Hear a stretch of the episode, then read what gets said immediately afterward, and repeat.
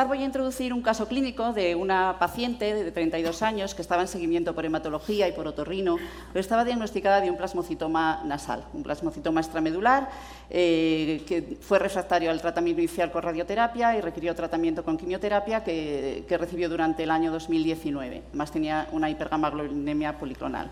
Esta paciente, por otro lado, tenía una dermatitis atópica severa que había sido tratada previamente con corticoides, tópicos y orales, como todos, fototerapia, metotrexato, y eh, seguía muy afectada por su dermatitis y además pues, teníamos el problema este del plasmocitoma, aunque eh, cuando iniciamos en febrero de 2021, en el momento en que nos planteamos un nuevo tratamiento sistémico, no había evidencia de persistencia del tumor.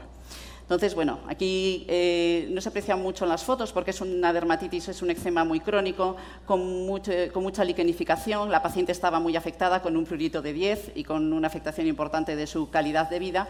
Y bueno, pues decidimos eh, lo que hay que hacer en estos casos, hablar con, los demás especialistas, consultamos sobre todo con hematología, que es quien más directamente lleva a esta paciente, y bueno, pensamos que entre las alternativas que teníamos la mejor sería el dupilumab.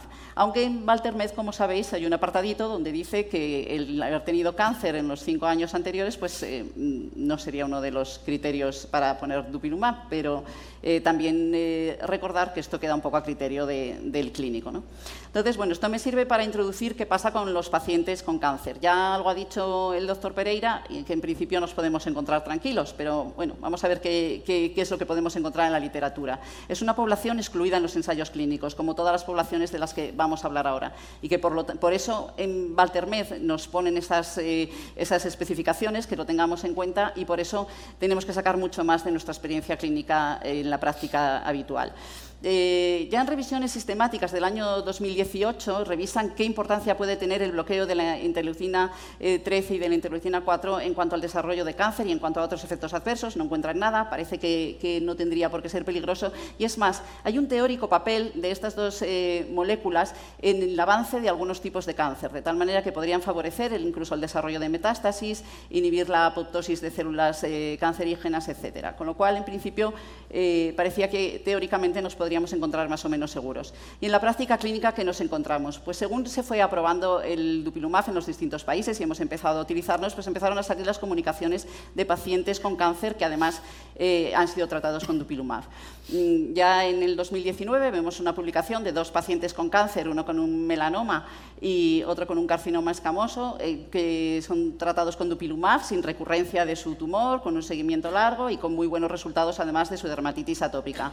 Y eh, posteriormente, bastante recientemente, la serie de, los italianos que mm, tienen muchísima experiencia en el dupilumab, tratan muchísimos pacientes y publican siempre series enormes, se ha ido esto, pues ellos eh, publican su experiencia entre 280 pacientes tratados con dupilumab entre enero de 2019 y octubre de 2020, cuáles tenían cáncer previamente y cuáles desarrollan cáncer durante el tratamiento y qué ocurre con ellos.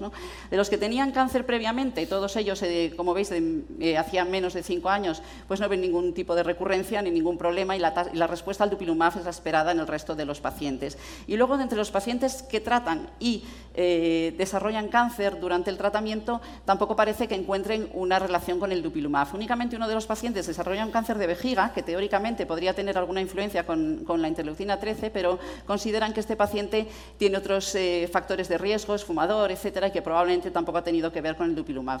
Comentar que la interrupción en, estos pacientes que estaban tomando dupilumab y desarrollan cáncer, en dos de ellos interrumpen el dupilumab transitoriamente para administrar la quimioterapia, mientras que en otro ni siquiera eso, le mantienen el dupilumab y, como os decía, no, observan efectos adversos eh, ni, una falta de respuesta en el tratamiento del cáncer.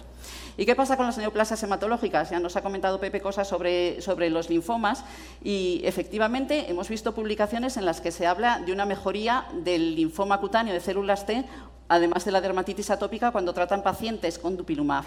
Mm, parece que ese control de, la desviación TH2 que, existe en los linfomas cutáneos de células T podría ser incluso positivo. Y aquí nos hablan de pacientes que están con tratamientos muy intensos y que durante el tratamiento con dupilumab consiguen rebajarles esos tratamientos, además de, controlar el prurito y de controlar la dermatitis atópica.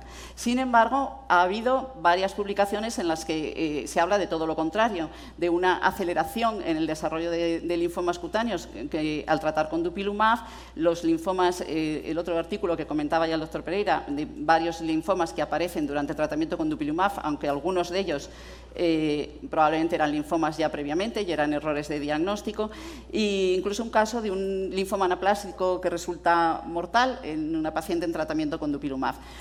Eh, esto, por supuesto, no significa una relación causal. Hay que ver qué, porcentaje de esos pacientes eran ya un, linfoma de inicio. No olvidemos que en la dermatitis atópica hay una mayor tendencia a largo plazo al, desarrollo de, neoplasias hematológicas de linfomas.